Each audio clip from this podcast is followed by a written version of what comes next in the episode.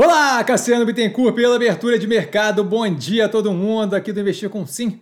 É, são 9 e 18 da manhã do dia 24 de 4 de 2023.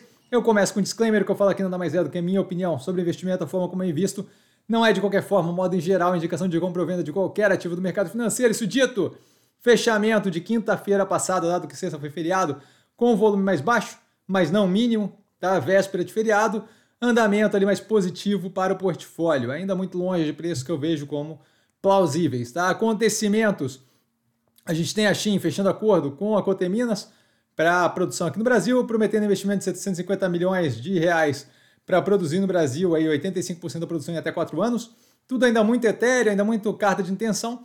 O Haddad falando em possivelmente implementar uma digital tax, uma, uma taxação, uma tributação digital sobre esse tipo de artigo evitando que a gente continue com a questão de uh, subsídio, basicamente, né, para operações lá de fora. A Oi adiando divulgação de resultado para o fim de maio, nunca é uma coisa muito positiva quando você adia o resultado, né?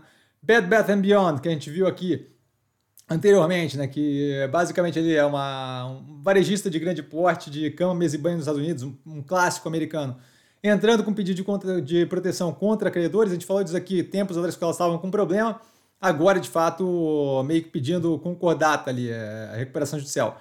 A Embraer deve produzir aviões militares em Portugal, tá? as aeronaves que são aprovadas pela OTAN para uso, o Super Tucano.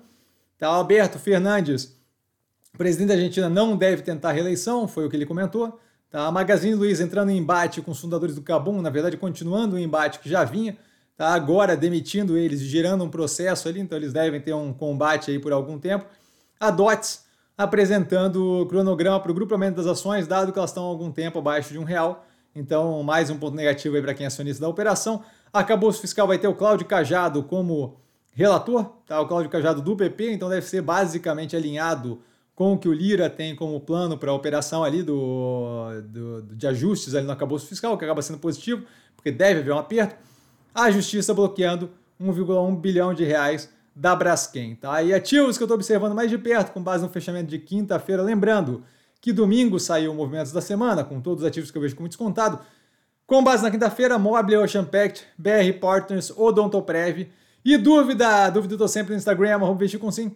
Só ir lá falar comigo, eu não trago a pessoa amada, mas estou sempre lá tirando dúvida e vale lembrar que quem aprende a pensar bolsa opera com mero detalhe. Um grande beijo a todo mundo e até mais tarde com a live de segunda. Valeu, galera. Beijão.